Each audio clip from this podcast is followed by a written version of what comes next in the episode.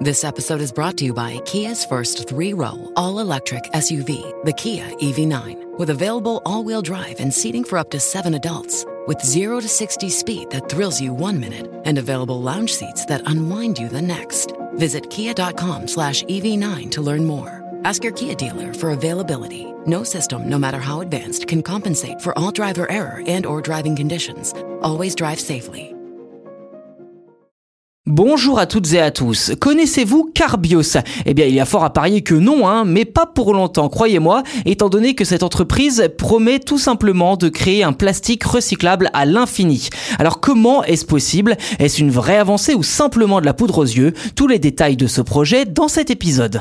Pour être clair, les chercheurs ont mélangé deux enzymes d'une bactérie dévoreuse de plastique pour créer une super enzyme capable de dégrader le PET, de son nom scientifique polyéthylène terephthalate, qui représente environ 18% de la consommation du plastique dans le monde. On l'utilise notamment pour fabriquer les bouteilles d'eau, de soda, de gel douche, des barquettes alimentaires et même les vêtements étiquetés polyester.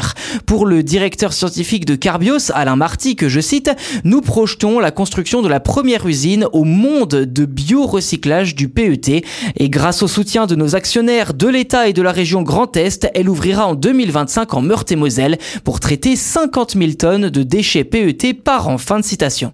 Alors comparé aux 82 millions de tonnes de PET produits chaque année dans le monde, cela semble bien peu, je vous l'accorde. Ceci dit, il s'agit là d'un premier pas et même carrément d'une première si le PET pouvait être recyclé plus de 6 fois, comme c'est le cas à l'heure actuelle. Dans le détail, je cite, le procédé déconstruit le plastique, nous séparons tous les types de polymères qui constituent le PET afin de retrouver les constituants de base sous forme de paillettes blanches que les plasturgistes peuvent réutiliser, repolymériser pour concevoir de nouveaux produits en PET de qualité équivalente aux matériaux vierges issus de la pétrochimie. Fin de citation.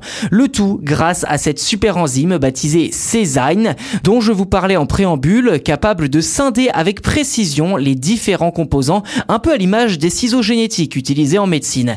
Et si les résultats sont à la hauteur des attentes de Carbios, eh bien ce procédé devrait être exploité dans une vingtaine d'autres usines de plasturgie, notamment celle de son partenaire thaïlandais Indora Ventures, l'un des principaux fabricants de plastique dans le monde.